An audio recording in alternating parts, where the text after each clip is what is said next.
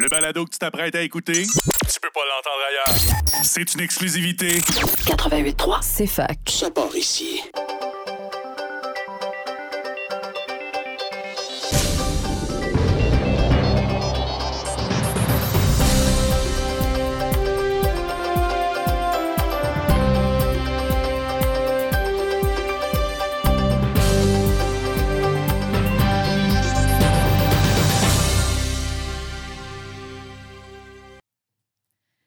Bonjour et bienvenue à une autre édition du collectif En direct. Ici Josiane, votre animatrice. Je suis avec Sarah, la chef de pupitre au sport. Allô, Sarah? Allô, Ça va? ça va toi? Oui, super bien. Et il y a aussi Hélène qui est avec nous, la chef de pupitre de culture. Hello, hello. Salut! Hey, aujourd'hui, Hélène, on va commencer avec toi. On va parler de la section culture euh, en premier. Euh, encore une fois, une très belle édition. Donc, euh, je pense qu'on va parler un peu de la murale de, de la diversité hein, qui a été euh, fait euh, près du partage Saint-François à Sherbrooke, sur la Wellington. Euh, oui, mais la murale de la diversité, diversité, en fait, a été faite sur le Estriade, qui est à côté du partage Saint-François. Donc, c'est sur la même rue. Donc, on peut dire que c'est proche du partage Saint-François aussi. Ouais. C'est collé, c'est collé, collé. Mais bon, je m'excuse du manque de nuances. C'est dans le même secteur. La murale de la diversité, c'est une initiative de Guillaume Cabana et Boris Biberdzik, euh, qui sont deux amis euh, qui œuvrent depuis à peu près une dizaine d'années ensemble dans des collectifs d'artistes pour justement euh, réaliser des euh, œuvres dans ce genre-là, des murales, du street art, etc. Donc, euh, c'est Guillaume Cabana qui m'a offert une entrevue euh, très enrichissante à propos de sa démarche. Donc, euh, ça a vraiment parti de cet enjeu qui a évolué durant la pandémie, qui est le racisme anti-asiatique. Donc, dû au fait que, bon, il y avait des préjugés, au fait que le virus venait de la Chine, donc toutes les personnes asiatiques étaient porteuses, ce qui est bien sûr faux. Donc, euh, Guillaume a vraiment euh, souligné ça, puis a voulu euh, réfléchir à cet enjeu-là qui s'est vraiment manifesté durant le confinement. Il a voulu établir un dialogue sur la question de la représentation de la diversité, justement, des valeurs sociales, mais aussi de l'importance de l'art dans le paysage urbain. Donc, cette murale-là conjugue vraiment ces trois aspects-là. Euh, c'est à peu près 3000 pieds carrés, donc euh, sur euh, la façade extérieure du Estriade. On peut la voir si vous passez au centre-ville. Elle a été réalisée avec l'aide de l'organisme Action interculturelle et Dialogue Plus. Donc, c'est vraiment un projet euh, commun euh, qui rassemble plusieurs personnes, plusieurs organismes, et c'est vraiment à l'image du projet en tant que tel. Donc, on peut y voir des corps déconstruits en situation d'entraide ou de sport, donc des personnes qui, qui, qui s'aident à s'élever euh, très littéralement.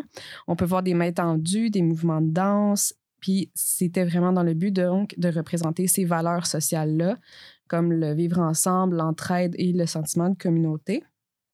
Et donc, pour euh, Guillaume, c'était vraiment important de poser cette action-là, qui allait à l'encontre du mouvement antiracisme, justement, mais plus loin encore, de vraiment représenter comment chaque communauté est différente. Donc, on parle de la diversité, mais la diversité est toujours un peu représentée de la même manière. Et il a voulu vraiment représenter comment chaque membre d'une communauté est différent à sa manière. Donc, euh, la murale est vraiment à l'honneur de cette nuance-là qu'il y a de la diversité dans la diversité, Mhm. ce qui est un peu oublié des fois. Tout à fait. Euh, C'est un, un excellent point. Oui.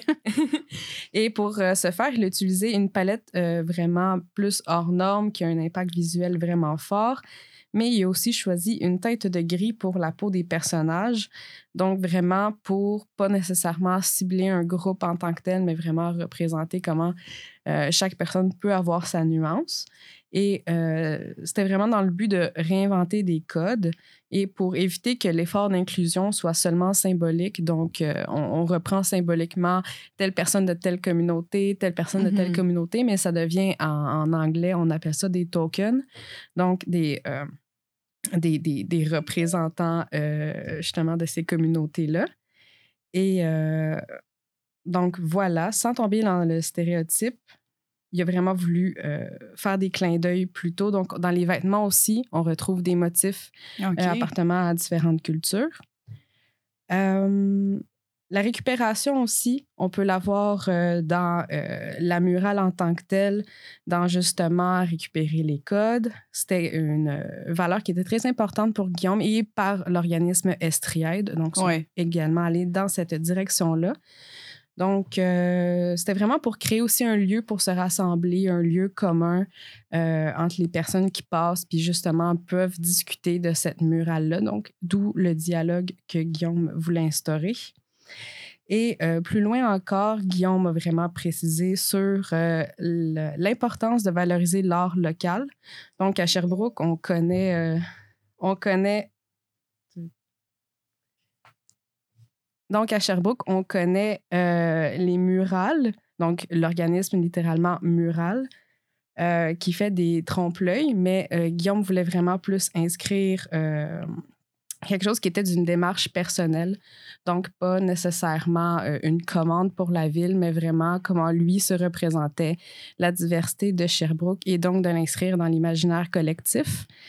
Et à pour ce faire, justement, il demande à il- dans, dans l'entrevue qu'il m'a Mhm. accordée, il demande aussi à la ville de Sherbrooke peut-être de développer plus des politiques culturelles et des budgets euh, en conséquence pour que justement ils puissent avoir de plus en plus de murales qui représentent vraiment les artistes qui habitent Sherbrooke. Donc voilà. C'est vraiment, c'est vraiment bien. C'est une belle initiative. Puis effectivement, là, avec les élections euh, municipales qui s'en viennent, ben, peut-être qu'on aura euh, un appareil municipal euh, plus ouvert à, des, à de telles initiatives. Euh, puis aussi, ben, pour le street art, quand même, euh, Sherbrooke est quand même bon à ce niveau-là. Au moins, peut-être pas au niveau de la diversité, mais il y a plein d'endroits où c'est maintenant légal, en fait, de faire des graffitis. Euh, on a des murales un peu partout. Euh, on a encore des gens, des fois, euh, qui, qui pensent qu'il y a des vandales, mais non, vraiment pas. C'est légal, c'est pour embellir notre ville. Donc, c'est une belle initiative. Puis, la murale de la diversité, si vous passez par là, là vous prenez la Wellington vers le sud, vers Lennoxville, c'est vraiment frappant. C'est juste avant le pont de la Galle. Puis, vous allez voir, c'est vraiment beau. Oui, ça embellit vraiment bien le paysage, puis c'est vraiment en concordance. euh, c'est vraiment euh, un aspect qui était important pour les artistes et ils l'ont euh, bien réussi. Oh, ouais, c'est merveilleux. Donc là, nous, notre dernière édition, c'était un spécial Halloween. Encore, on est un peu passé quelques jours, là. mais euh, c'est pour ça que tu vas nous parler un peu de films d'horreur. Mais oui, exactement. Les films d'horreur, oui, à l'Halloween, euh, c'est un moment pour ça, mais euh, ça peut être savouré euh, tout au long de l'année. Et justement, notre collaboratrice Myriam nous a fait une liste de, en fait, de scénar... euh, pas des scénaristes nécessairement, mais de producteurs, de réalisateurs, de réalisatrices qui se sont démarqués euh, pour s'éloigner justement des slashers des années 80.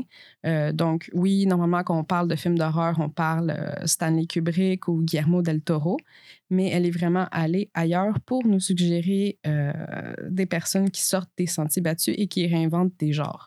Donc, on commence avec Mike Flanagan, qui, euh, on l'a connu avec, par exemple, Hush ou Doctor Sleep, et plus récemment euh, sur Netflix avec The Haunting of the Hill House, donc la Oh. dernière demeure des îles. Excellente Ouais. série. Ah oui, vraiment, exactement. Qui, justement, joue sur les codes de l'horreur et réinvente, et vraiment avec une finale, euh, on ne s'y attendait pas. On ne s'y attendait pas. Et euh, donc, on peut le retrouver euh, dans Midnight Mass, une nouvelle œuvre qui porte à réfléchir sur la crédulité de l'homme, son opportunisme et sa relation au divin. Donc, des thèmes vraiment qui sortent des sentiers battus, encore une fois, puis qui est plus dans le suspense que l'horreur mais vraiment euh, quelque chose à visionner pour le mois de novembre. C'est quand même un, un mois quand même euh, approprié pour continuer. Oh, oui, c'est bien pour écouter des films le mois de novembre. Exactement. Ensuite, on continue avec une réalisatrice française, justement, Julia Ducournau, euh, qu'on a pu connaître en 2016 avec Grave ou Raw en anglais. Euh, si les gens ne sont pas familiers, c'est un film euh, sur une étudiante en vétérinaire, en médecine vétérinaire, qui en fait euh, commence à consommer de la chair humaine euh, pour... euh, en fait, il y a de- toute une histoire derrière ça. Donc, vraiment quelque chose de, de, de, bien trash. Quand même. Qui, qui, justement, c'est une interprétation tordue des besoins, des besoins viscéraux de l'homme, l'animalité, le rapport à la consommation. Donc, quelque chose qui a vraiment une réflexion intellectuelle et quand même assez intense derrière. Et euh, sa plus récente œuvre, qui est à l'affiche au cinéma en ce moment, est Titane, qui a entre autres remporté la Palme d'Or. Euh, c'est une histoire d'une femme qui a eu un accident d'auto et qui a une plaque de titane dans la tête et il va avoir toute une histoire vraiment très euh, gothique, très intense derrière euh, ce drame d'horreur, encore une fois intellectuel et qui est à l'affiche, dont à l'affiche à la Maison du cinéma. Donc on ah. peut encourager nos cinémas locaux et sortir et pas nécessairement Netflix and chill à la maison. une petite activité de de novembre. Encourager les commerces locaux aussi. Oui, c'est très important. Et euh, on continue avec Jordan Peele, que vous avez sûrement connu oh avec Get Out, euh, qui a reçu le score du meilleur scénario. Euh, on comprend pourquoi. C'était vraiment une œuvre marquante. Si vous ne l'avez pas écouté encore, on ne va pas donner de divulgacheur, mais. mais on conseille ça à tout le monde. Honnêtement, là, moi, que c'est pas mon genre vraiment de film, j'ai J'en reviens pas comment c'était bon, là. C'est à voir absolument, là. En fait, tous les, tous les films de Jordan Peele, c'est. Il y a Us aussi, je crois. Oui, exactement. Us et euh, Lovecraft Country et plus récemment Candyman, qui est aussi à l'affiche. Encore une fois, acclamé par la critique, euh, qui est entre la comédie et l'horreur. Donc, encore une fois, très intelligent et qui saura nous charmer, encore une fois. Euh, on continue avec Harry Aster. Euh, qui nous a donné Héréditaire en 2018. Un autre film qui a marqué les esprits, euh, on entend encore parler aujourd'hui. Et il a renouvelé euh, son exploit de, de, de, producteur et de réalisateur avec Midsommar. Donc, Midsommar, si vous ne l'avez pas encore vu, qui est sorti en 2019, c'est un groupe d'amis qui se rend en Suède pour assister à un festival qui a lieu tous les 90 ans. Et euh, ça devient, c'est vraiment très clair, c'est vraiment très coloré. Donc, ils sont en Suède, il fait tout le temps soleil, mais justement, ça rajoute à l'horreur. Il y a quelque chose qui se trame. Euh, les personnages se font vraiment engouffrer dans euh, cette mentalité de, de secte-là. Mm-hmm. Donc, un film, encore une fois, c'est des films intelligents, mais qui restent dans l'horreur puis qui restent dans des complexités humaines. Et on finit avec Steven Kozanski, euh, qui a commencé d'abord sur les plateaux avec euh, du maquillage, des prothèses, des effets spéciaux et qui ensuite euh, s'est dirigé vers justement l'écriture de longs métrages, donc par exemple The Void en 2016. Et il donne naissance en 2020 à Psycho Gorman, une œuvre de science-fiction slash horreur slash comédie euh, qui mérite très certainement une place dans la liste de films à voir. Donc, euh, il s'agit d'un récit d'un monstre tueur d'extraterrestres euh, qui se voit... un monstre tueur extraterrestre, pas d'extraterrestre, qui se voit libéré de sa prison souterraine par deux jeunes enfants et qui découvre ensuite qu'un joyau permet de contrôler cette entité-là. Donc, encore une fois, un film qui joue sur les codes de l'horreur pour aller ailleurs. Donc, une recommandation qui sera vous divertir durant le mois de novembre. Ouais, ça a l'air de nous amener dans, tout un monde, euh, ce, film-là. Euh, mais merci, Hélène. Euh, pour la section culture, il y a plein d'autres d'autres articles que vous pouvez voir, dont un sur Arnaud Soli, puis un autre sur la, le show de la rentrée. Donc, euh, plein de choses à lire, euh, très intéressantes. Donc, euh, après la pause, on va revenir avec Sarah, qui va nous parler de la section sport et culture. Sport et culture. Excusez-moi. Sport et bien-être. Nous sommes de retour au collectif en direct, toujours avec euh, Hélène et Sarah. Euh, on va continuer euh, notre tour d'horizon de la dernière édition du journal avec Sarah pour la section sport et bien-être. Oui. Je l'ai eu cette fois-ci. Oui, ben c'est ça. Dans le fond, moi, mon agora, je l'avais fait sur ben, l'adrénaline, mais aussi sur les sports extrêmes parce que c'est quand même ça fait quand même peur. Là. Ça fait Halloween un peu. Tu sais, c'est quand même épeurant, là, des sports extrêmes. Euh, puis c'est ça. Fait que l'adrénaline, dans le fond, euh, vous savez sûrement ce que c'est. Genre, sûrement que vous-même, euh, mettons, quand vous faites des examens ou quoi, vous sécrétez de l'adrénaline. dans le fond, c'est ça, c'est l'hormone du stress. Mm-hmm. Donc, donc c'est ça, c'est l'heure de, de, de- d'événements extrêmes, de stress, de stress là, dans nos vies, qu'on sécrète euh, par les reins, en fait, ça sécrète euh, de l'adrénaline.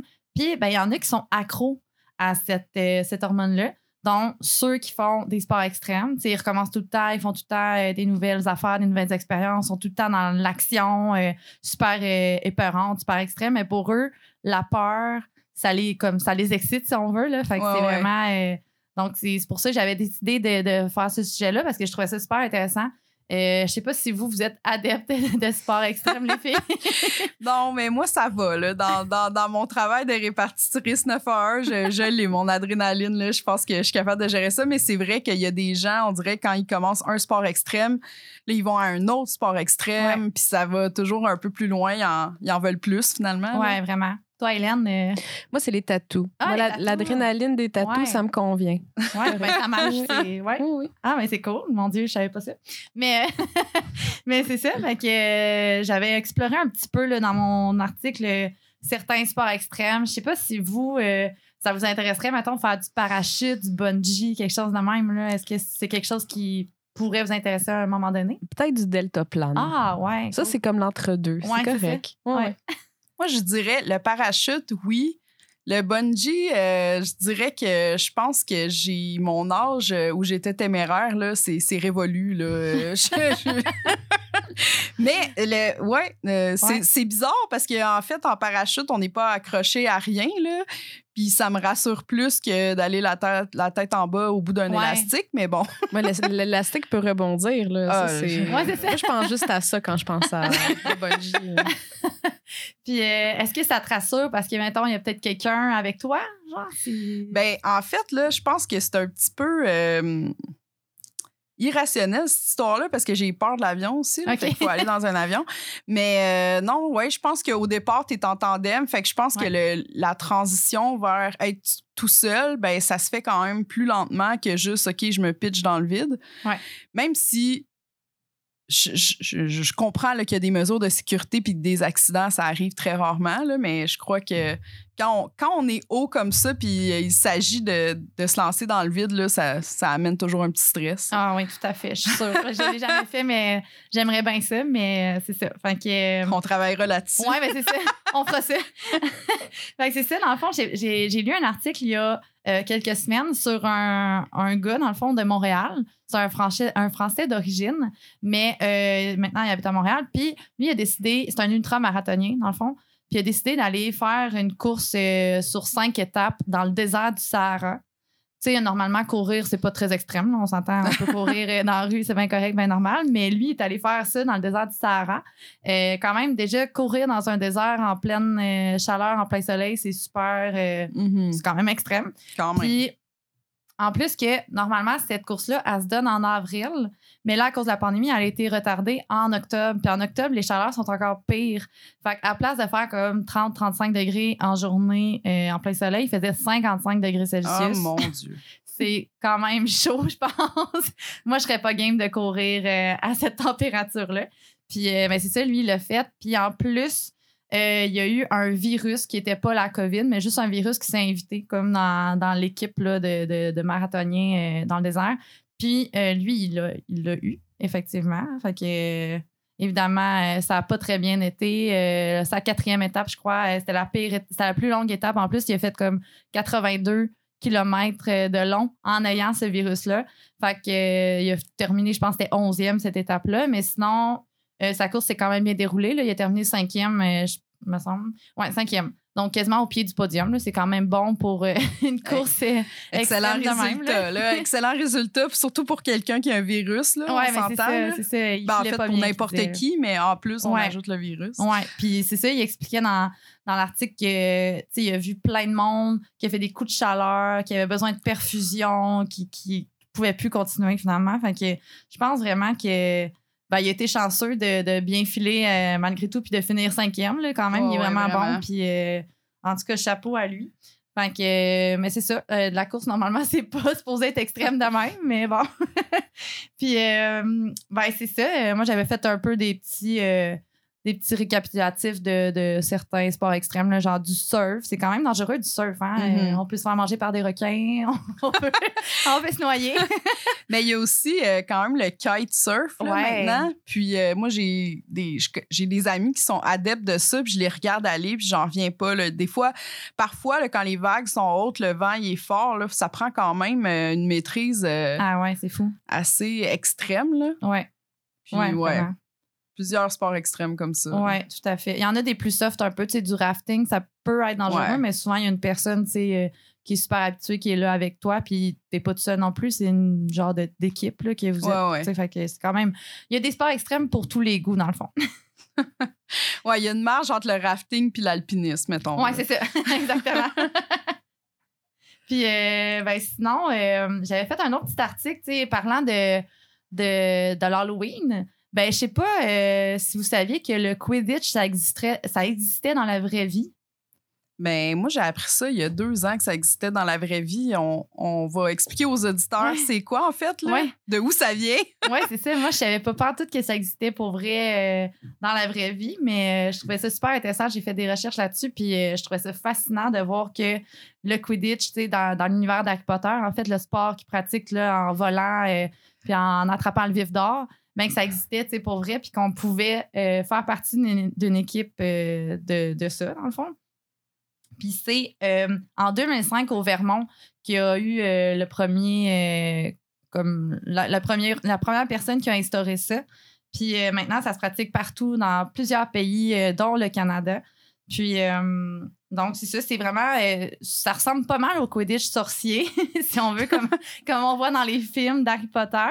Sauf que, év- évidemment, euh, ils volent pas, là, les, les athlètes ne Les volent pas. balais sont pas volants. Non, non, c'est ça, mais ils doivent se promener avec un balai entre les jambes quand même. Donc, ça rajoute une petite difficulté au sport. Quand même. Puis c'est ça, ça se passe en courant, là, donc euh, pas dans les airs, évi- évidemment. Puis, savez-vous comment c'est fait le vif d'or? Parce qu'il y en a un, mais il vole pas. J'ai aucune idée. Hmm. Dans le fond, c'est un joueur neutre, donc qui appartient à aucune des deux équipes, qui a un- une balle de tennis euh, dans un bas accroché dans son dos. Puis lui, il se promène comme ça sur le terrain avec ça dans le dos. donc, c'est vraiment moins glamour qu'un un petit objet volant euh, or euh, trop cute, là.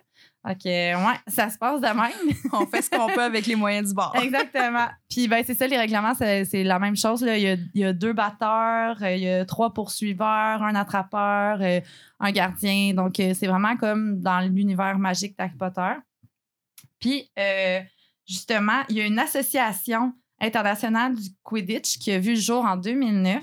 Donc, c'est quand même sérieux. là. C'est Ouais, vraiment ouais. un sport. C'est comme le hockey, si on veut, mais en c'est très compétitif pour vrai, là, maintenant. Là. vraiment. Là, j'ai regardé des vidéos même, puis euh, vous irez voir ça. C'est vraiment super intéressant à voir. C'est, c'est drôle parce qu'on n'a jamais vu ça vraiment, là, mais c'est super intéressant. Puis, euh, dans le fond, euh, aujourd'hui, il y a plus de 40 pays qui sont membres de l'association du Quidditch. Puis, euh, en 2019, il y avait plus de 630 joueurs au Canada qui pratiquaient ce sport-là. Donc, euh, c'est quand même, tu sais, des équipes euh, universitaires, mais il y a aussi des équipes euh, de ligue, là, plus, je dirais, dans le Canada anglais, comme en Alberta, par exemple. Mais donc, c'est ça. C'est vraiment super intéressant. Puis, il comprend, le sport comprend plusieurs euh, éléments de plusieurs sports différents qu'on connaît, comme le handball, le, le ballon chasseur même. euh, donc, c'est vraiment super le fun. Tu peux jouer comme en plein de sports en un, en ayant un balai entre les jambes. Quand même. quand même.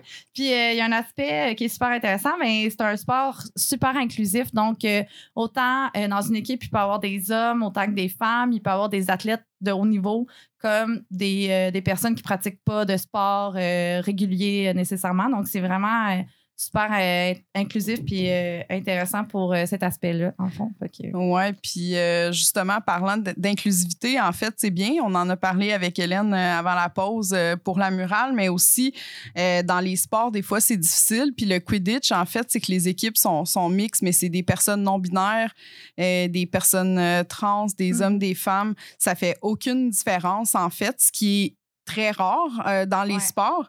Justement, euh, il y a environ euh, un an, j'ai fait un article sur euh, la, la place des personnes trans dans les sports. J'avais rencontré Camille Michon, c'est une chargée de cours à l'Université Laval, puis elle a une maîtrise en pédopédagogie. En fait, euh, puis elle avait fait en fait son, mémoire de maîtrise là, sur les personnes trans dans, dans le sport, tout ça. Puis ce qu'elle avait découvert dans ses sondages, c'est que les sports les plus inclusifs, c'était le hum, l'extrême euh, frisbee, là. Ultimate frisbee, ouais. euh, le hockey féminin, Ouais. Bien sûr, mais aussi le quidditch. Wow. Euh, c'est les trois sports qui sont sortis pour l'inclusivité. J'avais trouvé ça intéressant. Puis ce qu'on voit aussi, c'est que oui, il y a le hockey qui est traditionnel, puis tout ça, mais c'est beaucoup dans les nouveaux sports, en fait, que justement, dès le départ, ils vont être inclusifs, ce qui fait Ouais. que ben, ça se perpétue après, puis euh, les gens s'y intéressent, puis pas besoin d'aller, euh, de se poser la question s'il faut revoir les normes de ce sport-là, parce que c'est déjà inclusif. là. Exactement. Donc, c'est vraiment intéressant pour ça, le Quidditch. Là. Euh, je- Pour vrai, je pense qu'il y en a beaucoup qui vont apprendre sur ce sport-là en lisant euh, l'article euh, dans l'édition, euh, la dernière édition. Absolument. Puis euh, je pense qu'il faut être en forme là, pour Ouais. courir comme ça quand même. Là, ça doit tenir oui. en forme. Euh, puis en dernier lieu, ben maintenant, on a un nouveau correspondant qui s'appelle Nicolas Dionne qui, qui, nous, qui va nous parler du verre et or euh, et à la radio, mais aussi euh, dans le journal à chaque édition. Donc, euh, qu'est-ce que Nicolas nous a concocté dans la dernière édition? Oui, ben dans le fond, il a parlé euh, du volleyball parce qu'il y a eu un programme double euh, à un moment donné. Il y a deux fins de semaine. Ouais, c'est ça. J'oubliais, on était quelle date? C'est ça, il y a eu un programme double, donc féminin et masculin. Donc, un tournoi ici à l'université. Puis, euh, donc, c'est ça, ça s'est super bien passé pour les deux. euh, masculin et féminin, ils ont gagné leurs deux, euh, ben, leurs deux tournois, si on veut. Des bonnes nouvelles. Ouais, vraiment. Puis, euh, puis, puis, puis, ben, c'est ça. Sinon, sinon, il parle de, euh, du Rouge et Or qui prenait sa revanche contre le Vert et Or. Malheureusement, euh, Vert et Or a perdu ce match-là euh, en football. là. J'ai pas mentionné, mais c'est en football. Donc, c'est ça. Mais en fin de semaine dernière, le Vert et Or a gagné contre Concordia. Donc, Ouais. ça a été vraiment un match super. Puis, je pense que Nicolas va peut-être en parler. Dans la prochaine édition qui sort lundi. Donc, euh, C'est ouais. ça. Mais ce qui, ce qui est vraiment le fun aussi, c'est que euh, vu que Nicolas fait juste le vert et or, c'est qu'il n'y a pas juste le football. On va Non. pouvoir entendre parler de tous les autres sports, autant euh, féminins que masculins, euh, parce que nos athlètes, là, les étudiants athlètes, ils font tous les mêmes efforts. Donc, c'est aussi difficile pour un, un joueur euh, de soccer ou une joueuse de rugby qu'une personne qui joue au football. Fait qu'il mérite euh, notre attention aussi. Mais c'est sûr qu'on est content que le football universitaire, tu sais, vert et or, ça fait du bien euh, Ouais, ouais. qui gagne. Ouais, tout à fait. Là, je pense qu'ils s'en vont en demi-finale. Fait que c'est vraiment intéressant euh, Ouais. de voir ça. Ils vont être à Montréal euh, prochainement. Ça fait, ça fait un petit euh, suspense. Ouais. Euh, Puis nous, en fait, euh, on va vous revenir pour la prochaine édition qui va être euh, publiée lundi prochain. Ça s'en vient déjà. Puis on a des super beaux sujets pour vous, euh, dont on va parler euh, de Radio Radio qui sort un nouvel album. On va parler aussi de toi, qu'est-ce qui s'en vient pour toi, Sarah? Euh, ben moi, je vais parler avec euh, des personnes, des étudiants en kinésiologie. Euh, ils font un projet en ce moment euh, pour les, les jeunes au Nunavut, donc pour des saines habitudes de vie. Donc, ça risque d'être très intéressant aussi. Parfait. Ouais. Puis toi, Hélène, on s'attend à quoi dans Culture? Un compte-rendu du nouveau spectacle de Richardson Zephyr. Ouais. Euh, une couverture vraiment très intéressante et aussi une couverture des classes de maîtres du BIM qui euh, ont lieu à la Maison du cinéma, donc qui invitent des conférenciers et conférencières pour parler de leur film coup de cœur, mais aussi de leur démarche. Donc, euh, voilà ce qui s'en vient pour la prochaine édition. Ça va être vraiment intéressant. Il va y avoir encore plus euh, de sujets, donc restez à l'affût de la nouvelle édition qui s'en vient euh, lundi prochain. Merci d'avoir été à l'écoute. On se retrouve la semaine prochaine.